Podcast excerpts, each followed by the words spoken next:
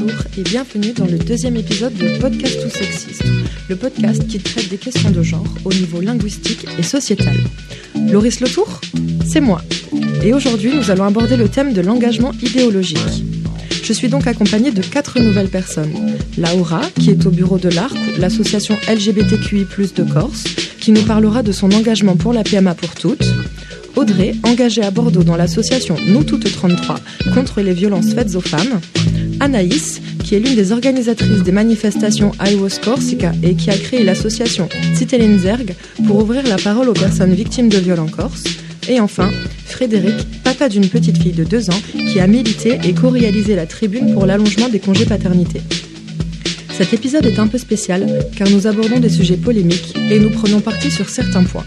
Les intervenants vont parler chacun leur tour de leur engagement, puis de leur société idéale. Donc, euh, moi, je m'appelle Laure, euh, je suis au bureau de l'ARC. Euh, je suis aussi dans le mouvement iWest Corsica et j'ai écrit une tribune pour la PMA pour toutes.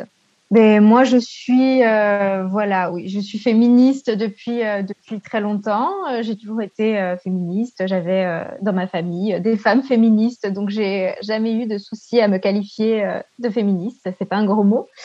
Et après, depuis les réseaux sociaux, moi, j'y suis depuis depuis longtemps, 2009 à peu près, et, j'ai toujours suivi des comptes et des blogs à l'époque des blogs. Euh, de justement de, de, militante féministe. Donc j'ai appris plein de choses, j'ai lu plein de choses. J'ai fait un petit peu des études de genre en anthropologie à la fac. Euh, donc euh, c'est des sujets qui m'ont toujours plu et euh, les, globalement c'est pas spécialement le, le féminisme, c'est l'égalité entre les êtres euh, vivants. Donc moi je m'appelle Anaïs, j'ai 22 ans, je suis étudiante en psychologie sur Aix-en-Provence et sur Bastia en même temps. Je suis féministe, engagée et militante depuis peu, mais euh, on essaye. On essaye de, de combattre au quotidien euh, tout ce qui touche aux, aux, violences faites aux femmes, au sexisme, euh, etc. Donc avec mes, mes collègues du coup. Et en même temps de faire mes études. Ok, alors du coup je m'appelle Audrey, j'ai 21 ans, je suis à Sciences Po. Euh, mes vidéos, euh, bah, disons que je vise à une société égalitaire euh, pour enfin, les hommes et les femmes, etc. Bah, du coup, étant dans les sciences politiques, enfin, faisons sciences politiques, enfin Sciences Po, quoi.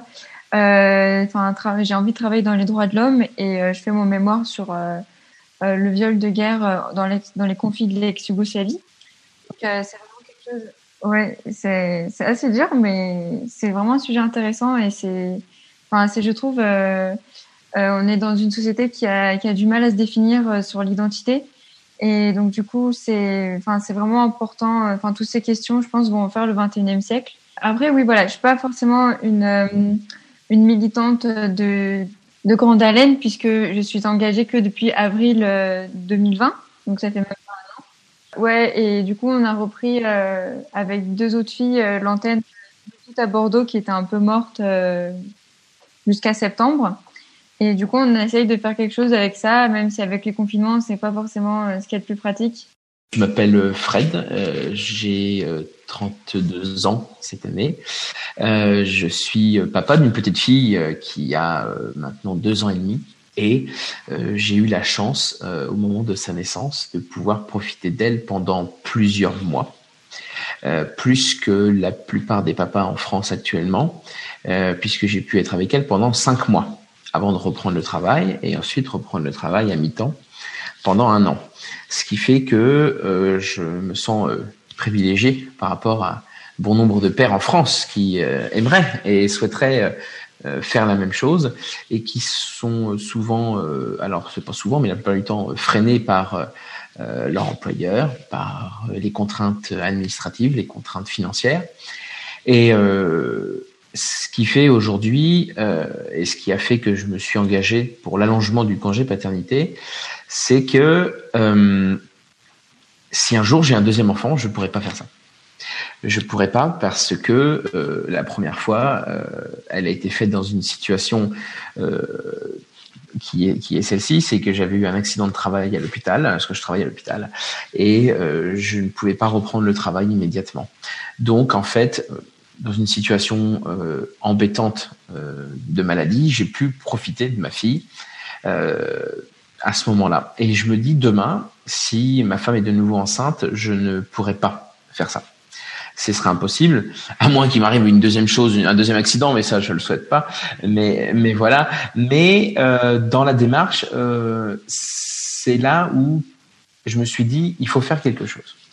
Euh, moi, je suis euh, Instagrammeur, si on peut appeler ça comme ça, influenceur sur Instagram.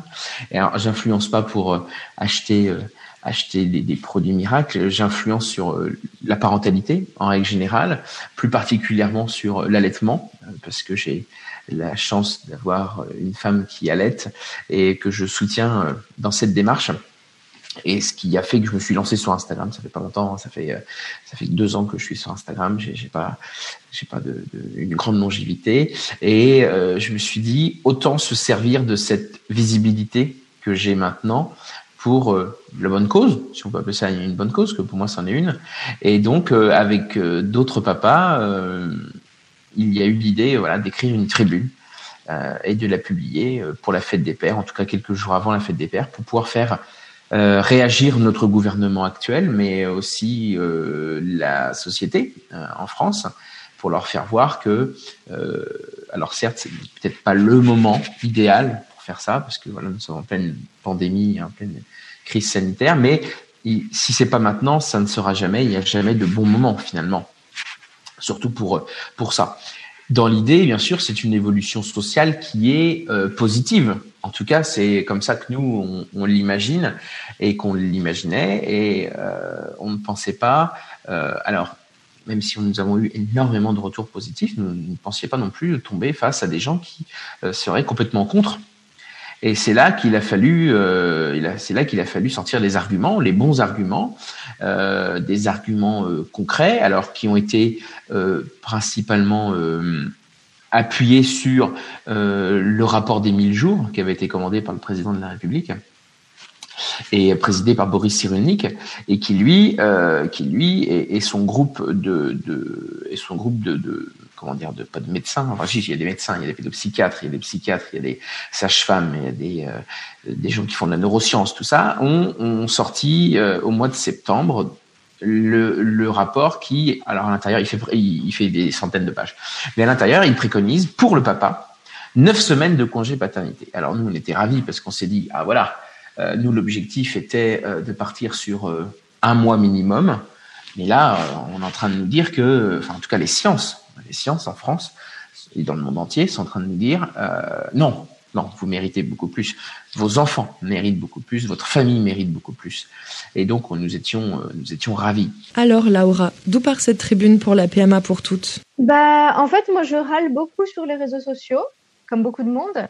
Euh, je me plains beaucoup, euh, je, je retweete beaucoup, je m'indigne beaucoup. Et c'est vrai que les réseaux sociaux, euh, c'est très pratique pour ça, hein, il faut dire la vérité. Euh, donc après, j'étais allée à plus, enfin, je, suis souvent allée à des manifs, etc. Mais j'avais l'impression d'avoir plus euh, de liberté d'expression, en tout cas sur les sur les réseaux sociaux, et d'y apprendre plus de choses. Et donc, bah, c'est comme ça en fait que je me suis retrouvée à faire la tribune pour la PMA. Et, euh, et, et, que je me suis retrouvée comme ça à faire ayahuasca, Sika aussi. Euh, mais la tribune pour la PMA, oui, je râlais euh, du non-vote de nos, de nos chers députés, euh, qui ne, déjà au moment de l'élection, euh, ils s'étaient pas prononcés sur tout ce qui était, euh, comment dire, sujet un peu progressiste ou plus généraux, par exemple au niveau national, par exemple la loi travail, le mariage pour tous, etc. Ils se prononçaient pas du tout là-dessus il se prononçait que euh, sur euh, les droits des prisonniers, euh, le, enfin le rapprochement des prisonniers, la langue corse, les choses comme ça qui sont très quand même locales, même si c'est super important et moi je suis à fond derrière eux pour ça. Mais euh, ils parlaient pas du tout des sujets comme ça un peu qui peuvent fâcher peut-être une partie de leur électorat. Et, euh, et, donc j'avais déjà, je les avais déjà interpellés à l'époque, ils n'avaient pas répondu. Et euh, après leur première abstention, parce qu'ils se sont abstenus, euh, il y avait marqué abstention euh, à côté de leur de leur nom. pour la PMA et, et donc du coup j'avais j'avais râlé. Et je savais que ça devait repasser à l'Assemblée. Quelqu'un m'a dit ah mais je vais t'organiser un rendez-vous avec Paul-André Colombagne euh, parce que ça l'intéresse, il voudrait t'entendre, etc. Donc à ce moment-là, j'ai contacté l'ARC euh, que je suivais depuis le début, qui avait juste quelques mois d'existence, et je connaissais euh, François et je connaissais Sérène qui, euh, qui, qui travaillaient. Et donc du coup, je leur ai dit voilà, il veut, il veut me rencontrer.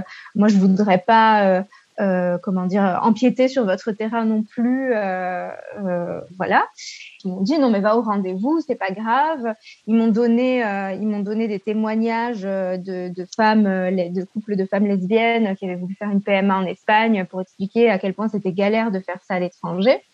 Euh, donc j'y suis allée, j'ai discuté euh, avec M. Colombagne, qui était très euh, sympathique, qui m'a dit oui, on n'a pas eu ces débats-là au sein du parti, mais il faut qu'on les ait. il m'a dit que personnellement, il était pour. il est médecin et je sais que François Delarc, donc qui n'est plus à l'Arc maintenant, mais il avait rencontré le député Castellane et qui lui avait dit aussi qu'il était pour la PMA. Et euh, donc, ça fait deux sur trois euh, qui, étaient pour, euh, enfin, qui disent être pour en tout cas. Et, donc, du coup, on nous a conseillé de faire une tribune, un peu comme celle contre la mafia. avec des personnalités, etc., qu'on ferait passer d'encore ce matin pour créer un peu un débat citoyen auquel les élus seraient obligés de se mêler. Et, euh, et, le fait est que, en fait, donc on a, on a, on a envoyé des messages à plein de monde. On a eu pas mal de, de célébrités euh, locales euh, qui ont, euh, qui, qui, ont signé la tribune, qui ont été vachement sympas, qui nous ont dit oui, c'est super et tout. Il y avait euh, Marco Biancaré, Lilo Limonge, il y a eu Jérôme Ferrari. Et, on a eu pas mal de monde quand même qui a, qui a signé, qui a signé cette tribune, beaucoup d'anonymes aussi et euh, des médecins, euh, enfin voilà, plein de monde. Et donc elle, elle est sortie sur euh, Corse Matin en juillet. Euh, on l'a renvoyée et on n'a plus de nouvelles. Et ensuite, quelques semaines plus tard, est sortie la contre-tribune. Euh, on a, alors, on n'a pas, on n'a pas compris. Moi, j'avais même pas vu. C'est des gens qui m'ont envoyé, qui m'ont dit, il y a une, une tribune énigmatique qui est sortie euh, d'encore ce matin. Personne n'a rien compris. Et effectivement, il arrivait une tribune. Mais personne ne, enfin, moi, j'ai pas du tout compris ce qu'ils voulaient dans la tribune. Ils disaient pas qu'ils étaient contre la PMA, euh, pour la famille euh, chrétienne, euh, un papa, une maman, etc. C'était pas du tout dit. C'était, en gros, les minorités doivent se taire, enfin, ne doivent pas interpeller les élus. alors, les minorités, c'est les femmes, c'est quand même la moitié de la population, c'est pas une minorité. Et en fait, euh, il disait qu'on n'avait pas demandé aux élus de voter, que c'était euh, limite antidémocratique, euh, alors que bon, les élus, ils sont là pour qu'on les interpelle justement. Enfin, je veux dire, tout le monde les interpelle, que ce soit les paillotiers, les restaurateurs, les, les tout le monde interpelle les élus pour pour, pour pour faire valoir ses droits et c'est normal, ils sont là pour ça. Et, et donc cette tribune, on n'a pas c'était plein de non-dits et de, euh, en gros, euh, taisez-vous, euh, vous faites du mal au bien commun, en gros. Et, et on a rigolé parce qu'il y avait à peu près 120 signataires, dont 100 hommes. Donc, donc c'était assez marrant de voir qu'il y avait même pas, ils, ils se sont même pas rendus compte que leur tribune, au final anti-PMA, qui ne s'assumait pas anti-PMA, elle était signée que par des hommes, donc des, des personnes qui n'étaient pas du tout concernées par la question. Et c'est passé un peu inaperçu euh, sur les réseaux sociaux et sur, euh, enfin globalement, c'est passé assez inaperçu. C'était pendant le Covid, donc c'est vrai qu'il y avait pas mal de, il y avait pas mal d'actualités à ce moment-là. Mais, euh, mais j'ai trouvé ça intéressant en fait de voir euh, ce tribune. Taisez-vous, posez les mauvaises questions. mais je pense que en plus, euh, moi, quand j'ai demandé à des gens de signer la tribune et tout je pense que c'est vraiment des sujets qui intéressent les gens parce que euh, ils étaient tous là, oui, on signe, c'est trop bien et tout, euh, c'est super ce que vous faites. On voit que la majorité des gens soutiennent euh, le progressisme en fait. C'est juste qu'il y a, je sais pas, une, espèce, de noyau qui, qui, est un peu réac et qui veut pas qu'on traite de sujets comme le sexisme. Mais c'était cette tribune, moi je l'avais trouvée. Enfin, je m'étais dit, il faudrait qu'il y ait des, je sais pas, des journalistes ou des sociologues qui se penchent dessus moi, j'en avais pas trop parlé à l'époque parce que je voulais pas non plus leur faire de la pub. parce que ils avaient savait pas trop d'où elle venait, elle n'était pas soutenue par des associations, donc le truc est passé un peu inaperçu et c'est devenu un petit peu une blague. Les gens l'envoyaient en message privé, en... enfin, ça les faisait rire, quoi, parce qu'ils disaient, euh, ils osent pas dire euh, qu'ils sont contre la PMA, quoi. Euh, non, mais signé que par des hommes. Donc, bon, moi, j'ai pas voulu en faire tout un foin parce que je me suis dit, bon, les gens dessus qui avaient signé, en plus, c'était même pas des gens spécialement connus ou. Ici, il y avait le, il y avait le député, un député de région parisienne qui l'avait signé. Poupogne, qui est d'origine corse. Et j'ai pas compris pourquoi il avait signé. Après, euh, le problème, c'est que quand on voit des trucs comme ça et qu'on les montre pour se moquer, euh, après, ça leur fait un peu de, de la visibilité. Et aussi, on se posait la question, notamment à l'art, de savoir. Euh, euh, bah, en fait, on, on, se disait les députés nationalistes, les élus nationalistes et le nationalisme en Corse en général, euh, ils veulent pas prendre parti sur des sujets qui peuvent cliver et j'en discutais avec une copine qui me disait qu'elle, ça l'avait frappé quand euh, les nationalistes avaient gagné euh, euh, les élections régionales, parce qu'elle, elle était super contente, comme beaucoup de monde, et elle est sortie pour faire la fête. Et elle me disait, mais je voyais des gens faire la fête dans la rue. Il y avait des, des, des, des, mecs qui étaient communistes et il y avait des mecs du FN. Et elle disait, il y a vraiment, enfin voilà, leur électorat en fait, il est hyper vaste c'est vraiment des Corses qui aiment la Corse, etc. Mais en fait, euh, ils se retrouvent aussi avec un électorat d'extrême droite et euh, un électorat de gauche. Et euh, enfin ils ont un peu de tout dans leur dans leur truc. Et ils veulent pas prendre position parce que je pense enfin moi c'est mon analyse à moi je pense qu'ils veulent pas prendre position parce qu'ils veulent pas s'occuper d'une partie de leur électorat S'ils se disent pour euh, la PMA, ils ont les mecs d'extrême droite, comme ils ont fait pour l'Aquarius, tous les mecs d'extrême droite qui étaient furax. Et quand ils prennent position, enfin, s'ils prennent position, parce qu'ils n'ont jamais pris position non plus euh, euh, réactionnaire, mais euh, ils savent que s'ils le font, il y a tout leur électorat, comment dire, pas nécessairement de gauche, mais plutôt progressiste, qui va dire, bah non, on vote plus pour eux, quoi. C'est des gros réacs mais c'est pas tenable leur position. À un moment donné, il va falloir qu'ils euh, il va falloir qu'ils prennent une position claire. Et vous avez eu des retours alors des élus? Ben là, on a quand même on a quand même eu un retour euh, un peu discret. Euh, en fait, il y a Sylvie Delarc qui a contacté Gilles Simeone. Et en fait, à l'époque où il a été élu maire de Bastia, Gilles Simeone, il lui avait dit que lui marierait des couples gays, ça lui poserait aucun problème, que c'était important le combat pour l'égalité, contre l'homophobie, tout ça.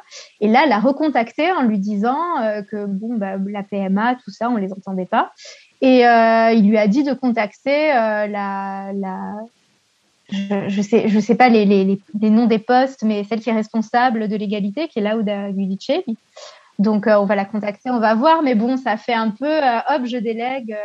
Audrey, parle-nous de ton association Nous Toutes 33 et de la manifestation que vous avez faite bah Alors du coup, avec Nous 33, comme je viens de dire, c'est assez récent, euh, puisque en fait, il y avait un collectif, euh, je sais pas, euh, en 2018-2019, sauf que euh, les filles sont parties à Paris et donc du coup, elles ont un peu abandonné euh, l'antenne. Et ce qui fait que c'était un peu, c'était mort quoi pendant quelques temps. Et, et du coup, moi, je suis, enfin, l'année dernière, j'étais en Pologne donc du coup en Erasmus et donc du coup j'étais rentrée je suis en mode bon alors ouais j'ai envie de m'engager bon qu'est-ce que je fais? Et ayant entendu parler de nous toutes je me suis dit bah ce serait cool que j'engage euh, enfin que je m'engage dans nous toutes euh, euh, enfin sur Bordeaux voilà. Sauf mais sans vraiment trop savoir qu'est-ce qui se passait et tout. Donc du coup je m'étais mis en, en, observateur un petit peu. Et en fait j'ai vu qu'il y avait pas grand chose qui se passait et euh, donc du coup, les, enfin, certaines personnes avaient créé un groupe WhatsApp pour euh, pour se pour pour relancer le truc. Et du coup, je me suis mise dessus. Et puis, chose faisant, euh, j'ai enfin j'ai fini par organiser pas mal de trucs. Et on a organisé des réunions au tout début, dans le mois d'octobre, pour justement amasser un maximum de gens. ensuite, on a fait on a essayé, enfin, on a fait quelques formations. Et ah bon, après, avec le confinement, sachant que nous toutes, c'est un collectif qui est quand même basé sur l'action et la prévention. Donc, la prévention avec les, les, comment, les formations, c'est possible, mais euh, avec euh, tout ce qui est, euh, ben, tout ce qui est enfin manifestation, etc. C'était un petit peu compliqué avec les confinements et puis le couvre-feu à 18 h hein. Et et du coup, on a fait quand même une manifestation le 25 novembre pour euh, bah, pour le fêter l'anniversaire du 21 novembre, enfin la date, euh, enfin jour, journée des euh, des violences sexistes et sexuelles. Et donc du coup, on avait pu organiser ça avec les collectifs, les autres collectifs féministes sur Bordeaux, notamment. Enfin, je vais vous en citer quelques-uns histoire que voilà, mais par exemple la Batucada ou la Maison des Femmes ou euh, que sais-je, les colleuses, etc coup, ce qui a fait que euh, ça a vraiment permis à nous toutes, euh, à nous toutes 33 d'avoir un, une vraie, enfin, un vrai aura euh, militant qui jusque-là était du coup un peu difficile parce qu'on n'avait pas, enfin, on, était là en train de se reconstruire tout coup-ci coup-ça, on n'a pas de locaux, on se connaît pas vraiment à part derrière les câbles, et donc du coup c'était un peu compliqué. Et du coup au final, bah, cette manif, on a quand même eu plusieurs centaines de personnes, elle a duré quand même quelques quelques heures enfin, dans, enfin, elle a duré toute la soirée, voire euh, une partie de la nuit, donc c'est pas négligeable. Et, euh, et du coup, c'était pendant un confinement, donc je trouve que c'était vraiment un, un, bel acte, euh, un bel acte symbolique. Et puis, le 25 novembre, euh, et eh bien, les, enfin, on est trois dans, on va dire, le bureau. Et sur les trois, on est deux à avoir eu nos partiels, etc., des examens de concours. Donc, du coup, c'était un petit peu en stand-by, mais on a créé des partenariats. Euh, avec, euh, enfin avec des, des, femmes qui font des projets euh, professionnels, etc., pour les soutenir. On a organisé quelques formations et puis nous toutes parrainent certaines manifestations, enfin sans les organiser, mais parrainage, etc. Et là, on va, on prépare le 8, le 8 mars. Pour l'instant, on n'a fait qu'une seule manifestation. Après, par exemple, il y en a qui en ont fait, enfin, il y en a qui en ont fait d'autres, mais c'était pas une manif nous toutes en soi. Euh, c'était une manif, euh, mais déjà celle qu'on a fait le 25 novembre, c'était pas une manif nous toutes en soi non plus. C'était plutôt une manif euh, contre les violences sexistes et sexuelles sous l'égide de nous toutes, mais c'était, euh, enfin, il y avait beaucoup de enfin, il y avait quelques collectifs du coup d'impliqués, etc. Et enfin, mais oui, on a fait qu'une seule manifestation. Et quel était le but de cette manifestation alors? Donc en fait, le en fait, le Nous Toutes National euh, nous avait un peu laissé euh, libre, enfin, avait un peu laissé les comités euh, euh locaux euh, libres un petit peu de faire comme ils pouvaient et comme ils voulaient, parce que du coup, bah, c'était le 25 novembre. Enfin, l'organisation de ce genre de manifestation prend au moins un mois, voire un mois et demi, un mois et demi en avance. Sauf que là, quelques semaines avant, ben confinement, donc du coup pas possible de faire quoi que ce soit, enfin, de faire ce qui était prévu. Euh, du coup, euh, à Bordeaux, on a eu la chance d'avoir une mairie qui était assez, qui est assez, enfin, pas laxiste, mais qui est assez euh, compréhensive niveau manifestation. Mais euh, la première manifestation qui a été faite, c'est donc du coup la manifestation euh, de nous toutes, le 25 novembre, qui était encore, enfin, la France était encore à cette époque-là, donc en confinement. Et euh, on a eu une autorisation euh, préfectorale pour euh, cette manifestation. initialement, on devait rester que devant l'hôtel de ville, mais ça a un peu bougé, inévitablement. Et en fait, alors comment ça s'est organisé? Sachant que c'était la manifestation depuis je sais pas combien de temps, les, on pouvait pas, on pouvait pas ne pas faire participer les autres collectifs, sachant que nous, tout Bordeaux, était encore, enfin à ce moment-là surtout, assez petit. Et donc, du coup, on, organisé avec d'autres collectifs pour, euh, pour euh, organiser ça, pour ramasser le plus de monde. Et euh, donc, du coup, il y avait donc la Batucada, en fait des musiciennes qui font un maximum de bruit dans la rue avec des batteries, etc., des tambours, et elles chantent et tout. Et donc, du coup, ça met grave l'ambiance et ça, fait ça ramène des gens, par exemple. Et après, il y a eu des journalistes qui sont qui sont, euh, enfin, qui sont intervenus lors de la manifestation et qui venaient voir ce qui se passait, etc. Et en amont, il y avait des journalistes qui sont venus, euh, enfin, qui sont venus chez moi et qui sont, euh, enfin, qui sont venus m'interviewer par rapport justement à cette manifestation qui allait s'organiser. Donc du coup, voilà, on avait quand même une, une bonne, une bonne aura médiatique malgré tout. Et on a vraiment eu de la chance dans le sens où ça a pas, ça a été organisé vraiment de manière éclatée sur tout le territoire. On a pu le faire à Bordeaux, mais par exemple à Lyon, ils n'ont pas pu le faire, à Nantes non plus. donc du coup, on était plutôt chanceux sur ce coup-là. Et puis, je sais pas, ben, manifestation après classique, tout en violet. ben, du coup, gros son. voilà, c'est ça. Au début devant l'hôtel de ville, et puis après, au bout de quelques heures, ça a fini par bouger.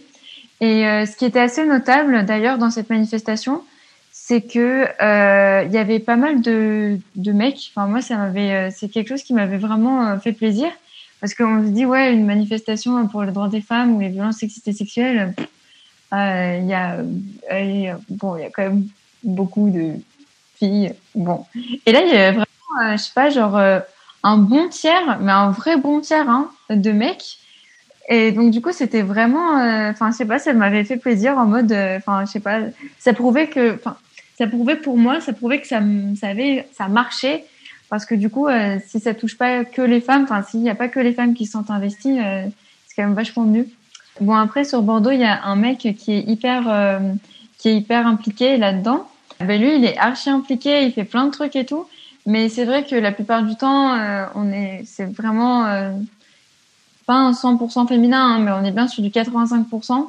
Et on se dit que s'il y a que, enfin, que les femmes qui militent pour les droits des femmes, enfin, au bout d'un moment, c'est un peu en inertie, quoi. Donc, du coup, euh, ça m'avait fait vraiment plaisir de voir qu'il y avait vraiment. Euh, bon, après, est-ce que c'était euh, le mec qui avait suivi sa go dans la manifestation et qui s'est dit bon, ok, je vais lui faire plaisir?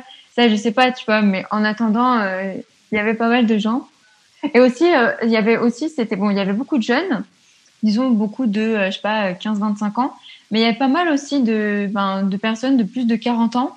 Et du coup, c'est, du coup, mixité euh, de genre et mixité euh, également en âge. Donc, c'était vraiment, j'ai trouvé que c'était assez équilibré. Donc, c'était assez, assez plaisir. Voilà. Ouais, on a eu des journalistes ben, locaux, je veux dire, de, sur la Gironde, voire l'Aquitaine, et qui sont venus nous parler, qui sont venus faire, enfin, justement, prendre en reportage un petit peu cette manifestation un peu exceptionnelle, euh, enfin extraordinaire, enfin qui sort de l'ordinaire quoi, vraiment dans ce sens-là, de nous toutes quoi. Et vraiment, euh, enfin, ils étaient assez impliqués, enfin, c'était assez agréable, ils étaient très ouverts et c'était ça aussi, ça m'avait fait assez plaisir parce que parfois on a eu des trolls par exemple quand on faisait des formations etc. Et on parfois euh, c'est un peu enfin c'est un peu pénible on milite pour les, des droits quoi genre je, je veux dire c'est on milite pas, on n'est pas, euh, euh, j'en sais rien, on n'est pas euh, le front, le front antisémite du coin. Et donc du coup, c'est vraiment chiant d'avoir des trolls comme ça, masculinistes, etc. Et du coup, ben, une petite appréhension de tous les collectifs par rapport aux journalistes. et finalement, ça a été des gens qui étaient très ouverts, enfin très ouverts d'esprit, et ceux qui sont venus à la maison, qui m'ont posé des questions, etc. Et qui m'ont après, qui m'ont accompagné à la manifestation c'était des gens super curieux et tout. Et euh, donc, du coup, ils ont vraiment fait un, enfin, pour moi, ils ont fait un bon taf. Après, euh, je ne suis pas journaliste. Mais euh, ouais, il y a eu des retombées, en tout cas, sur Bordeaux. Et, euh, et après ça, on a vraiment eu un pic d'adhésion, enfin, je dis adhésion, même si elle n'est pas payante, mais on a eu un pic d'adhésion à, nous toutes 33. Et donc, du coup, ça, ça aussi, ça faisait plaisir. Du coup, cette manifestation a été globalement très positive. Ça nous a rapprochés des autres collectifs parce que jusque-là, on n'était pas très crédible en soi parce que ben on était tout, enfin on porte le nom de nous toutes, mais euh, on était assez jeunes. On était là depuis quelques mois. En même temps, on se pose un peu comme leader parce qu'on a un nom. Enfin, c'était un peu bizarre et vraiment ouais, ça nous a rapprochés des autres, sachant qu'il y a pas mal de gens qui sont à nous toutes, qui sont en fait dans d'autres collectifs. Et donc du coup, ça nous a, enfin oui, ça nous a rapprochés et ça, ça a vraiment créé quelque chose. Euh, enfin, ça a investi les gens, quoi. C'était pas mal. Anaïs, parle-nous du mouvement I Was Corsica. Qu'est-ce que c'est et d'où est-il parti? Bah alors le mouvement, du coup, c'est parti bon d'un hashtag sur euh, sur Twitter. Ça a commencé donc euh, début juin et ça a pris une ampleur assez incroyable du coup en Corse où il y a beaucoup de, de jeunes filles et de jeunes garçons qui ont commencé à témoigner là-dessus. Et donc du coup, bah, c'est là en fait que ça a créé donc le, le terme de mouvement. Et et donc nous, au début, on s'est un petit peu euh, regroupé. On était beaucoup, beaucoup dans un groupe Twitter où en fait, on voulait simplement euh, s'échanger le nom de nos agresseurs pour savoir un petit peu à qui on avait affaire, enfin parce que c'est c'est quand même petit hein, là où on est, donc tout le monde se connaît. Et alors ça a vite dérapé parce qu'il y a eu du coup cette histoire de fausses listes où des gens se sont amusés à mettre des noms d'agresseurs qui qui étaient totalement faux en fait. Et du coup, la liste a un petit peu fuité euh, partout. Tout le monde l'avait sur son téléphone. Enfin, c'était n'importe quoi. Et euh, donc de là, on a essayé un petit peu de, de, rattraper le coup en créant un autre groupe avec moins de personnes dedans. On était euh, sept, sept ou huit, on était. Et, euh, et, là, on a eu du coup l'idée de faire donc une marche. Et ça s'est organisé vraiment en très très peu de temps. Hein. On en parlait sur WhatsApp. On disait, faudrait faire ça. ce serait bien qu'on le fasse, etc., etc. Donc là, on a vu, euh, on a vu Anthony Casanova de l'Arc qui nous a dit, euh, qui nous a dit de, foncer, quoi, enfin d'y aller le plus vite possible. Donc en une semaine, on a un petit peu euh, organisé tout ça. On a commencé à avoir des journalistes au téléphone qui nous demandaient comment ça allait se passer, ce qu'on allait faire, si ça allait être scandaleux entre guillemets, si ça allait être calme, enfin voilà, ce genre de petites questions. On a eu l'autorisation en 48 heures pour la manif, donc ça, top franchement top. Et, euh, et, en fait, donc c'était un dimanche et le jour même, on s'est retrouvé le matin avec les filles. On a commencé à faire toutes les pancartes. Donc en fait, on a vraiment préparé tout ça en une journée.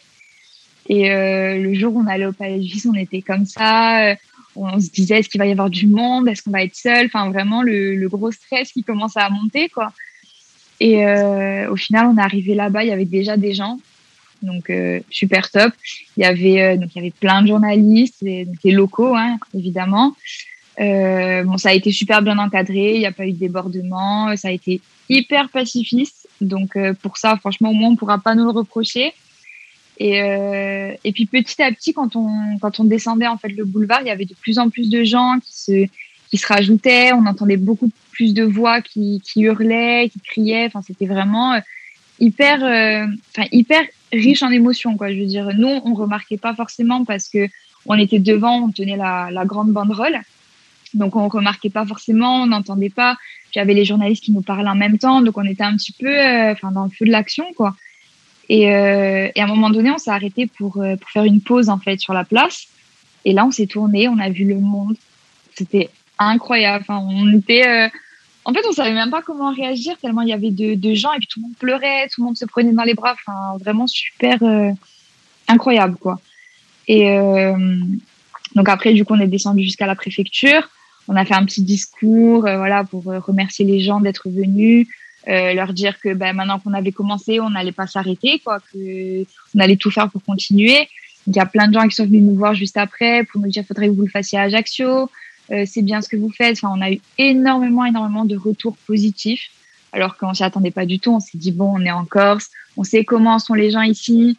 Ils sont pas forcément contre, mais ils sont pas forcément pour. Donc euh, voilà, on s'attendait pas. C'est inédit ce genre de manifestation. Il y en a jamais eu d'aussi importante en Corse. Oui, oui, il y en a. Bah, je crois qu'il y en a jamais eu. Donc, euh, enfin, ou alors peut-être une ou deux, mais oui, c'est vrai que c'était assez impressionnant, quoi. Enfin, on était, on était vraiment, on réalisait pas. Enfin, tu sais, quand t'es dans le truc et tout, tu, et là, tu te dis qu'est-ce qui se passe, mais euh, enfin voilà, t'es es dans ton truc, donc euh, c'est ça, tu t'attends pas à ce qu'il y ait autant de gens qui soient derrière toi et qui te disent bravo, bravo en pleurant. Enfin, c'est assez incroyable quoi.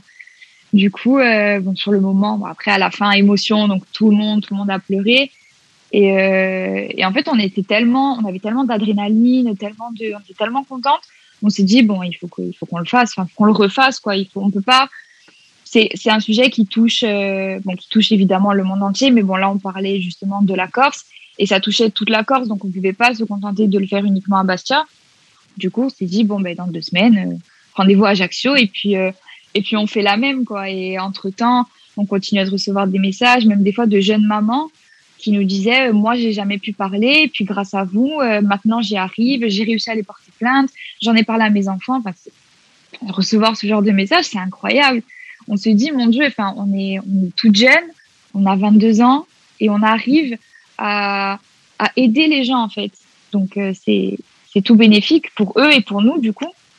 Donc, euh, donc après, bon, on est descendu le faire à Ajaccio. À Ajaccio, du coup, on a collaboré avec euh, les collages féminicides et, euh, et Zouré. On l'a fait à trois, en fait. Du coup, il y avait deux cortèges. Il y avait le cortège des, des collages qui se battait, du coup, contre les féminicides et notre cortège à nous, en fait. Du coup, il y avait encore plus de monde. Il y avait, je crois, le, le double de personnes de ce qu'il y avait à Bastia, donc vraiment, vraiment énorme. Et Ajaccio, c'était peut-être un peu plus professionnel, on va dire, dans le sens où on a eu la délégation avec le préfet, du coup. Donc, on a, on a pu rencontrer le préfet. Euh, c'était une personne, enfin, un représentant par mouvement. Du coup, moi, j'ai représenté euh, le mouvement IWOS, euh, Laetitia Marot, qu'on a représenté Donézoré, etc. Et donc, on est arrivé avec notre, notre grande liste de revendications. Et, euh, et franchement, c'était super parce que même le préfet lui-même a été super à l'écoute. Donc, déjà, euh, super, on était, on était contente. Il a essayé de, de mettre en place certaines choses. Euh, par exemple, je crois qu'il m'a dit que c'était à Saint-Denis où il y a euh, il y a des foyers en fait pour les auteurs de violences conjugales.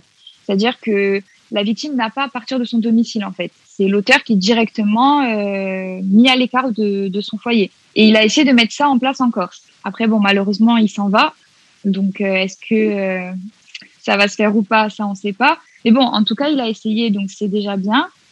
Et il s'était engagé à, lui-même relancer les plaintes qui avaient été classées sans suite.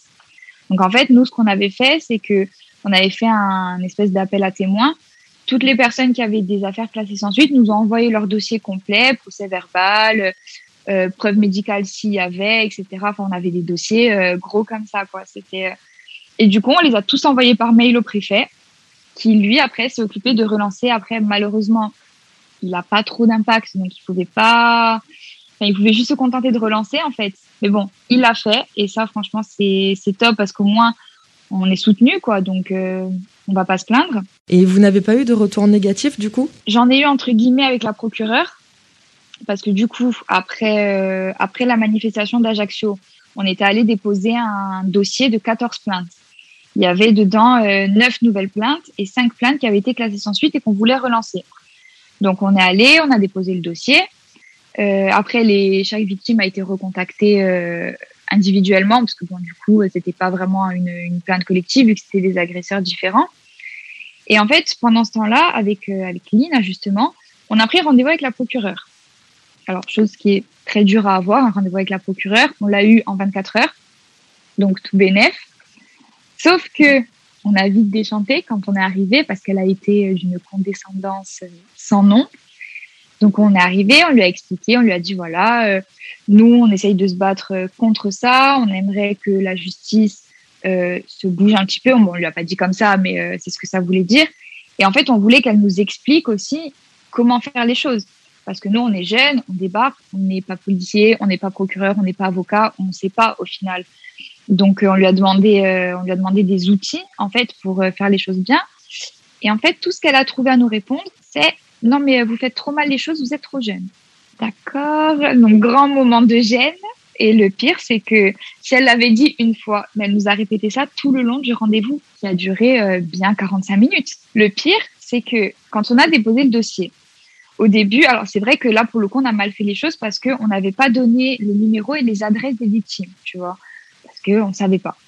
Et en fait, le lendemain, il y a le monsieur Roque, le capitaine euh, de la police, qui m'appelle et qui me dit voilà, euh, Madame Maté, il manque les numéros et les adresses. Est-ce que vous pouvez passer au commissariat me les donner? Donc, le lendemain matin, moi, j'y vais, je donne tout, je lui donne une feuille avec euh, tous les numéros, toutes les adresses, etc. Donc, ils avaient toutes, euh, toutes les données. Et ça, la procureure me dit oui, mais vous n'avez pas donné les éléments manquants quand vous avez donné le dossier. Il n'y avait pas le numéro, il n'y avait pas les adresses, il n'y avait pas ci, il n'y avait pas cela. Je lui dis oui, oui, on les a donnés. On les a donnés le lendemain matin, donc vous les avez, c'est obligé. Elle continuait non, moi je, moi je les ai pas, j'ai rien, ceci, cela.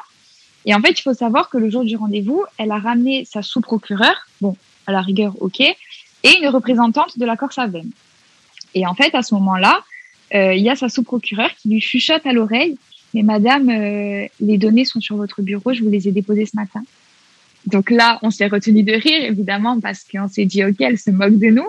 Et on lui a demandé, on avait ramené un dossier en particulier qui, euh, c'était un dossier d'une, jeune mineure qui avait été violée par un, un homme majeur, où il y avait les preuves gynécologiques, enfin vraiment examen à fond, il y avait tout, tout, tout, tout, tout, et il y avait même les aveux du violeur.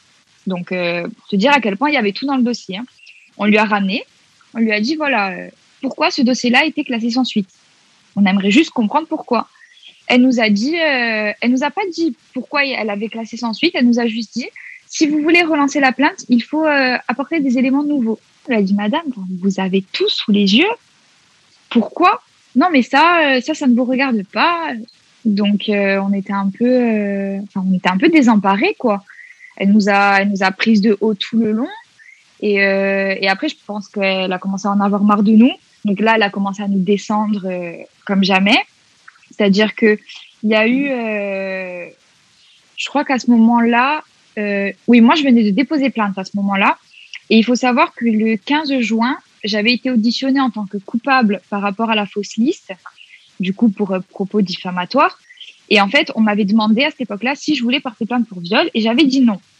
J'avais dit non parce que je savais qu'on allait faire ce dossier et que je voulais le faire avec les autres filles. Donc, j'ai pas porté plainte à ce moment-là. Et là, elle me dit, elle me l'a répété six fois, hein, sans te mentir, six fois, en me disant, euh, oui, mais le 15 juin, euh, vous n'avez pas voulu porter plainte. Maintenant, vous le faites. Avouez que c'est bizarre un peu. Alors non, madame, c'est pas bizarre. Je porte plainte quand je veux. Donc, euh, c'est grave de tenir des propos comme ça venant d'une procureure quand même. Je veux dire, c'est non, on est on est ressorti de là. Euh, Lynn, elle a fondu en larmes complet. Moi, j'étais comme ça. Enfin, c'était euh, plus jamais quoi, horrible bah nous en soi on voulait juste avoir des réponses quoi. Je veux dire on n'a jamais on a oui parce qu'on a dit la justice fait mal son travail quoi. Enfin en même temps c'est une réalité c'est et après suite à ça euh, on a eu bon on a continué quand même à recevoir des messages de, de jeunes filles surtout. Des garçons on en a eu mais moins. On en a peut-être eu un ou deux mais juste qui nous ont parlé de leur histoire. Mais on a eu beaucoup de filles qui ont voulu nous rencontrer. Et euh, ce qu'on a fait du coup à l'époque où les bars du coup étaient encore ouverts euh, on, se, on se rencontrait, on prenait un café, c'était vraiment ambiance euh, détente, pas prise de tête, où voilà, tu peux vraiment te t'exprimer euh, tranquillement. Et, euh, et, du coup, on voulait un petit peu faire ça aussi au sein de l'association. Enfin, tu sais, créer un petit peu des groupes de parole et tout, parce que vraiment, apparemment, ça a fait du bien. Enfin, toutes les filles qu'on a rencontrées, ça leur a fait énormément de bien. Et du coup, même nous, on a appris des d'autres choses. Que même on avait des agresseurs en commun avec ces filles-là. Enfin, qu'ils avaient agressé plus de trois filles. Enfin, il y en a vraiment. Euh, il y en a, ils ont un lot quand même pas mal. Hein, donc, euh, on en a appris. Euh, oui, oui, vraiment. On en a appris des vertes, des pas mûres et des gens qui sont très connus à Bastia. Tu vois. Donc, ça va de 14 ans à 50 ans. Hein. Au niveau des plaintes, malheureusement, ça n'a pas spécialement avancé. Au début, c'était, ils étaient tous pleins d'enthousiasme. Ils étaient, oui, on va vous aider, on va faire ceci, on va faire cela au final, depuis juillet, euh, Lynn, ça a un petit peu avancé, donc euh, tant mieux pour elle. Les autres, on ne sait pas du tout parce qu'on n'a pas eu de nouvelles. Et euh, bon, moi, ça a été classé sans suite. Je l'ai appris par mon avocate. Euh, enfin, ils m'ont même pas appelé. J'étais même pas au courant. Donc voilà. Oui, oui, non mais n'importe quoi. Et puis ça a été classé sans suite. Ils ont même pas pris la peine de, de convoquer mon agresseur. Hein, donc mais bon, passons. Et ensuite, vous avez créé l'association Zerg Du coup, on a essayé, enfin, on a créé l'association pour justement euh, essayer d'avoir peut-être un peu plus d'impact. Et bon, euh, visiblement, euh, ça on n'a pas eu.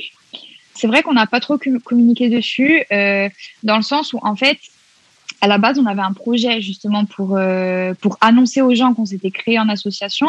C'est qu'on voulait faire une journée, en fait, par exemple à l'Albour ou au théâtre, ou enfin dans un lieu culturel, pour faire une journée prévention et sensibilisation, tu vois, c'est-à-dire euh, style conférence, tu vois, avec euh, grand diapo, on expliquait euh, consentement, violence sexuelle, etc. Et à la fin de cette journée, présenter l'association. Chose qui n'a pas pu se faire à cause du confinement. Donc forcément, après, ça a été reporté. Après, Lina est partie sur le continent. Les filles, il y en a qui sont au lycée, il y en a qui sont en fac, donc personne n'a eu le temps. Donc moi, j'avais déjà préparé mon petit diapo et tout. Finalement, il est rangé bien au chaud dans mon ordinateur. Bon, il bouge pas. Mais euh, du coup, on voulait faire ça. Et puis ça n'a pas pu se faire. Donc on s'est dit, bon, on fait quand même l'association. On en parle vite fait sur les réseaux. Et puis après, euh, dès qu'on aura l'occasion de faire quelque chose, on le fera. De toute façon, ça c'est sûr. Fred, alors, parle-nous de cette tribune pour l'allongement du congé paternité. Comment ça s'est passé? Euh, pour faire un petit peu retour en arrière, euh, quand nous avons euh, publié la, la, tribune, alors voilà, nous avons un groupe de papas qui comme moi, euh, possèdent une, visibilité sur les réseaux sociaux. Alors, il y en a qui ont des blogs, d'autres qui ont Instagram, d'autres qui ont euh, Facebook, d'autres qui ont des chaînes YouTube, euh, d'autres qui ont écrit des livres. d'autres qui font du podcast. Et, et, voilà, un petit peu, un petit peu un, mélange, un mélange des, des, genres. Il y a des, il y a un, il y a un papa issu d'un couple homoparental. Il y a, voilà, c'est assez diversifié. Hein. Et on s'est dit, voilà, on, va écrire, on va écrire et on espère profondément que cette tribune arrive jusqu'aux oreilles de l'État, euh, jusqu'aux oreilles au moins du, ministère de la, Santé, hein, euh, parce qu'on se dit voilà, peut-être peut-être que ça peut ça peut jouer dans la balance et puis que au milieu de tout ça, euh, quelqu'un aurait envie de, trouver une note positive et de et de et faire évoluer les choses.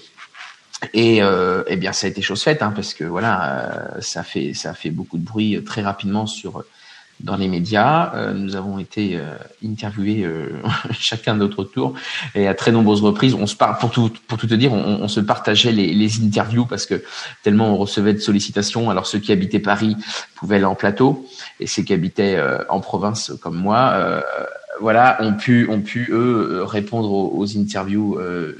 radio, radio principalement, et aussi écrit dans les journaux. Et c'était c'était très intéressant très très impressionnant parce que euh, quand on n'a pas l'habitude d'être exposé ainsi, euh, eh il faut connaître son sujet, hein, parce que c'est c'est important.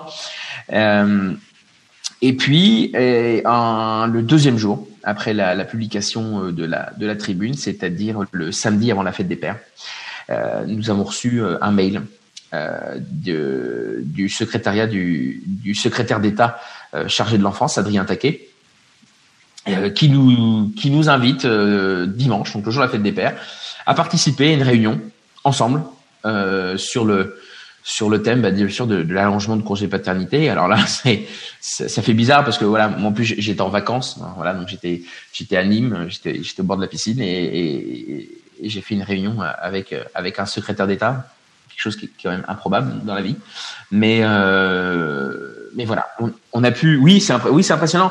C'est impressionnant parce qu'on se dit euh, la parole, la parole que l'on a peut compter. Et ça, euh, je pense que qu'importe le combat euh, que l'on dans lequel on, on, s'initie, c'est c'est valorisant. On va pas se on va pas se mentir d'un seul coup, euh, vous êtes vous êtes dans le bureau du secrétaire d'État. Euh, alors c'est une réunion Zoom, hein, bien sûr. Je, je, précise parce que nous étions déjà, euh, voilà, nous avions déjà vécu la, la première vague de, de Covid, et, euh, et, voilà. Alors lui, il est complètement détendu, hein, bien sûr. Je crois même qu'il était en jogging, mais presque.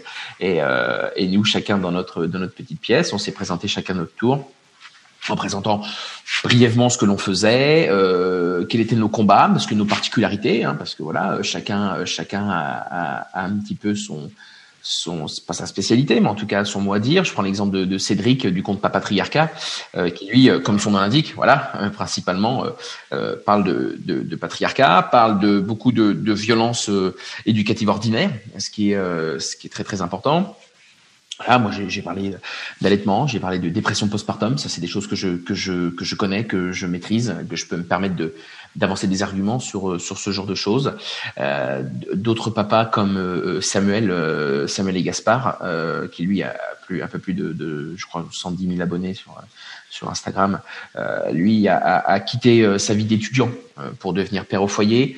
Donc voilà, chacun chacun a pu partager son expérience.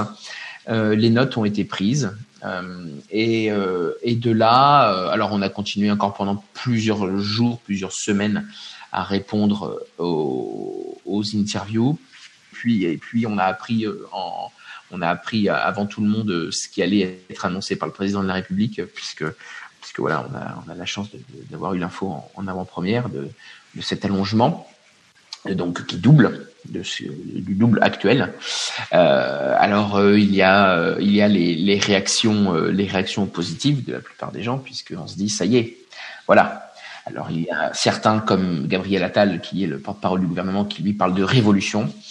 moi je suis beaucoup beaucoup beaucoup beaucoup moins beaucoup moins enthousiaste hein, parce que on n'est pas sur une révolution. Non, non une révolution, c'est si on, si on avait eu ces fameuses neuf semaines. Et quels ont été les contre-arguments que vous avez eus? Alors il y a l'aspect financier qui lui est le premier argument euh, principal. Après il y a c'est pas le moment, on a autre chose à régler, effectivement. Et puis après il y a d'autres arguments alors qui eux sont euh, plus surprenants et qui moi euh, m'ont euh, mis un peu sur les fesses. et je m'y attendais pas. eh bien, ces arguments venaient des femmes qui pensent que ça ne sert strictement à rien, parce que les femmes peuvent se débrouiller seules. ce sont des grandes filles. et qu'elles n'ont pas besoin des hommes pour au quotidien. Alors, euh, je suis pas un je, je, je, je, suis, je suis pas un féministe dans l'âme, mais euh, là c'est ce qu'on appelle se tirer une balle dans le pied. Parce que quand on quand on se bat depuis des années euh, pour avoir de l'égalité, euh, et puis euh, qu'on entend ça, euh, bon voilà, et puis euh, l'argument, euh, l'argument principal, pardon, des, des, des, femmes, alors je, je, vais dire des femmes de plus de 50 ans, c'est bah nous on, on, a fait comme ça et on y arrivait très bien. Oui, avant on pissait au fond du jardin, on n'avait pas de shot dans la maison, on y arrivait très bien aussi, tu vois. Non non mais je veux dire, il y a des évolutions où on ferait pas machine en arrière. J'invite les gens à venir voir mon compte Instagram. J'ai mis un court extrait d'un échange avec une auditrice sur RTL euh, si je peux rebondir sur l'histoire de la sécurité sociale, je vais vous lire quelque chose qui est sur le site de la sécurité sociale, amélie.fr, et qui dit exactement la durée du congé maternité est fixée par la loi.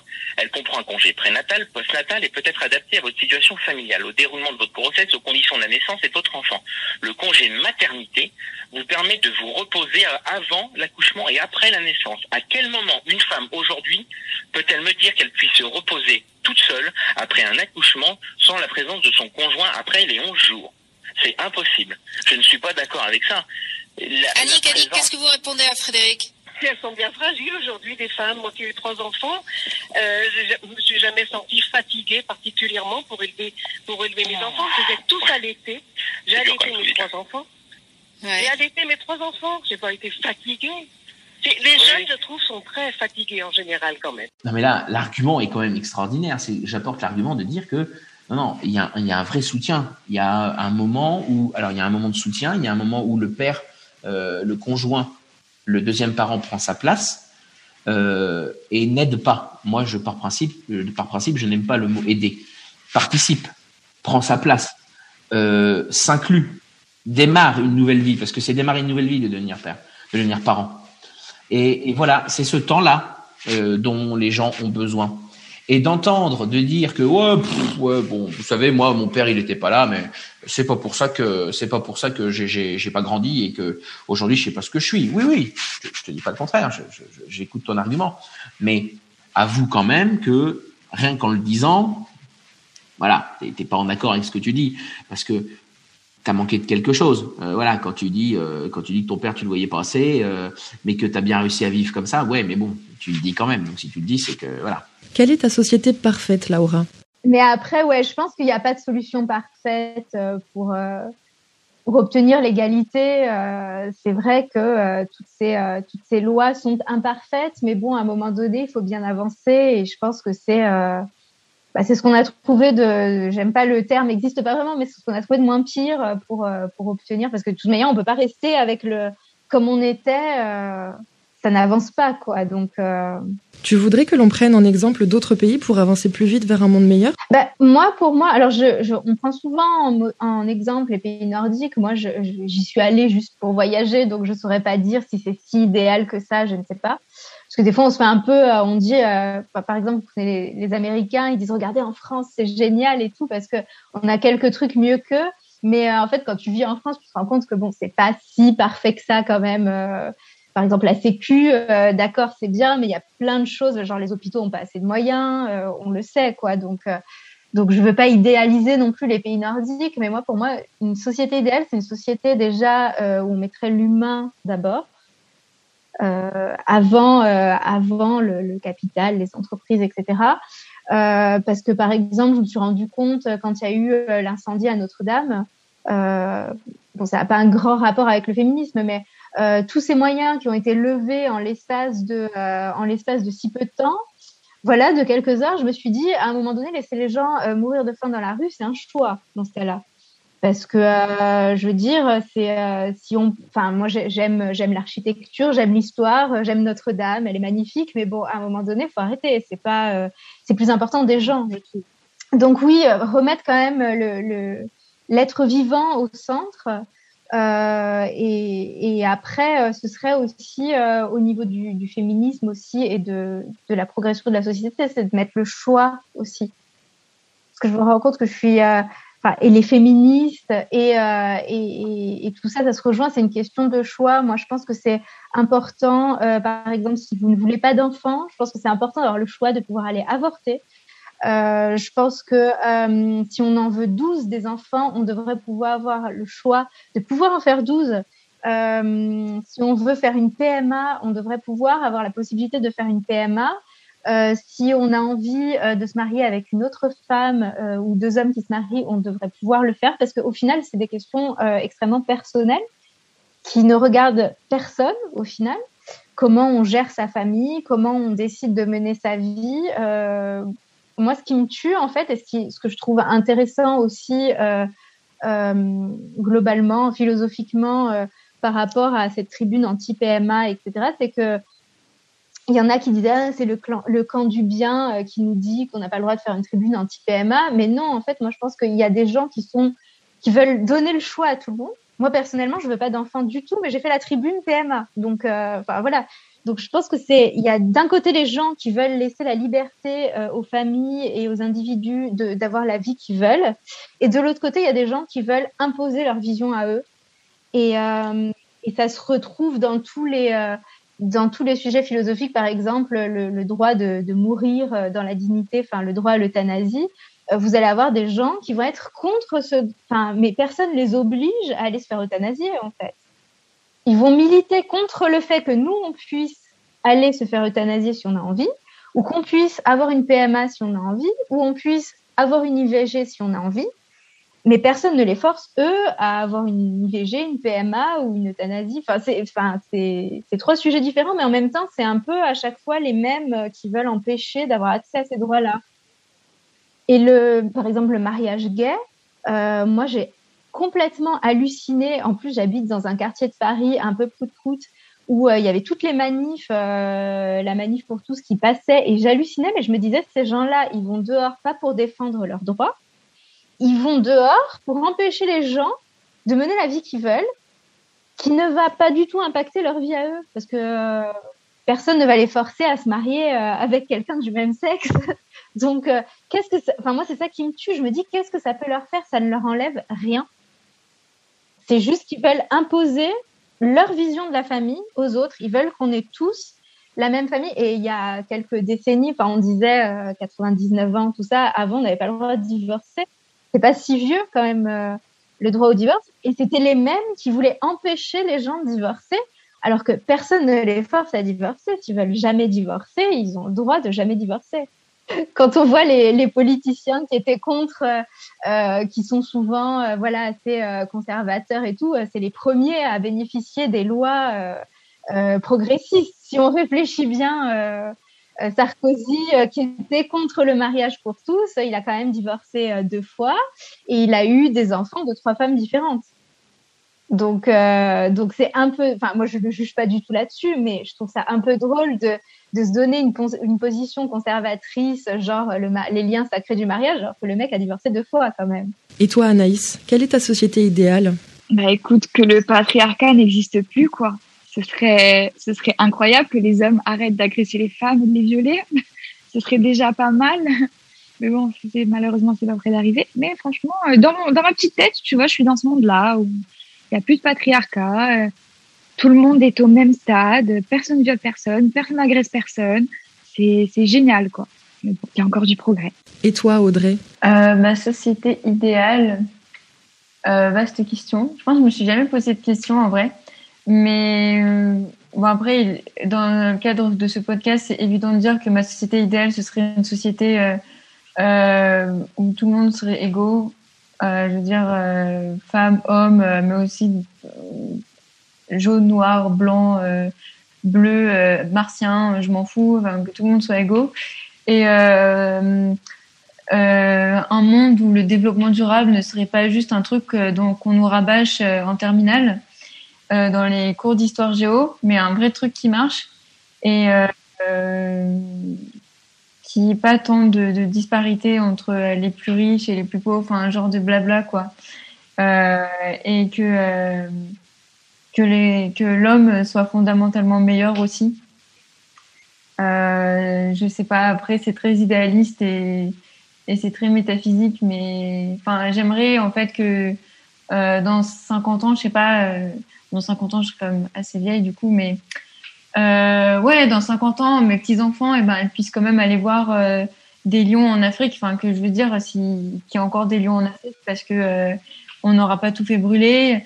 Euh, que si j'ai des petites filles, ben si elles veulent se faire avorter en Pologne ou en Honduras, et eh ben, enfin qu'elles pourront, qu'il n'y aura pas de souci.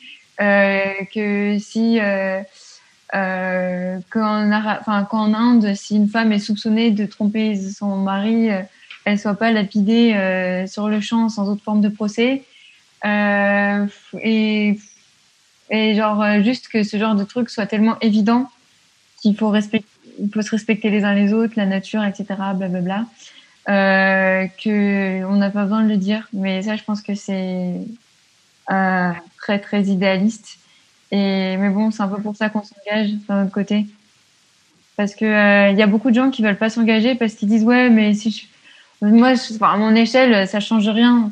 Bah oui, mais si tout le monde faisait un petit truc pour ce qui lui importait un petit peu, ben ça changerait plus vite déjà.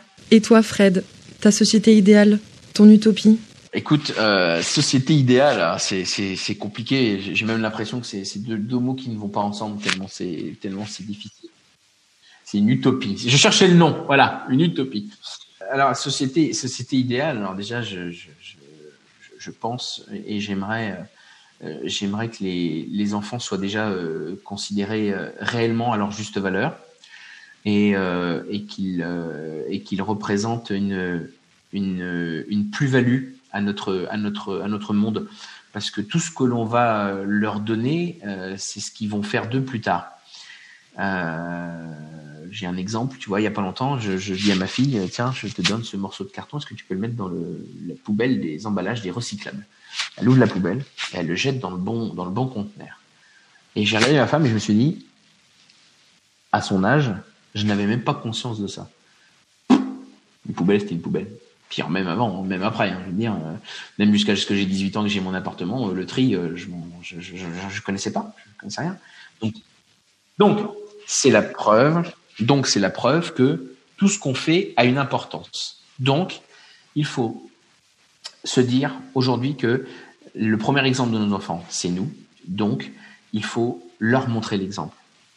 Il faut les accompagner, les respecter. Et, euh, dans une société, euh, une société euh, plus évoluée que la nôtre, eh bien, on accepterait que les parents priorisent leur famille et pas leur travail. Et ça, bah, c'est pas, c'est pas tout de suite, quoi. C'est pas tout de suite. C'est ça, acteur de ses choix, d'avoir la, possibilité de toujours euh, pouvoir donner euh, son avis euh, librement, dans le respect, parce que on peut, on peut ne pas être d'accord, on peut ne pas avoir les mêmes opinions, mais on peut savoir les écouter.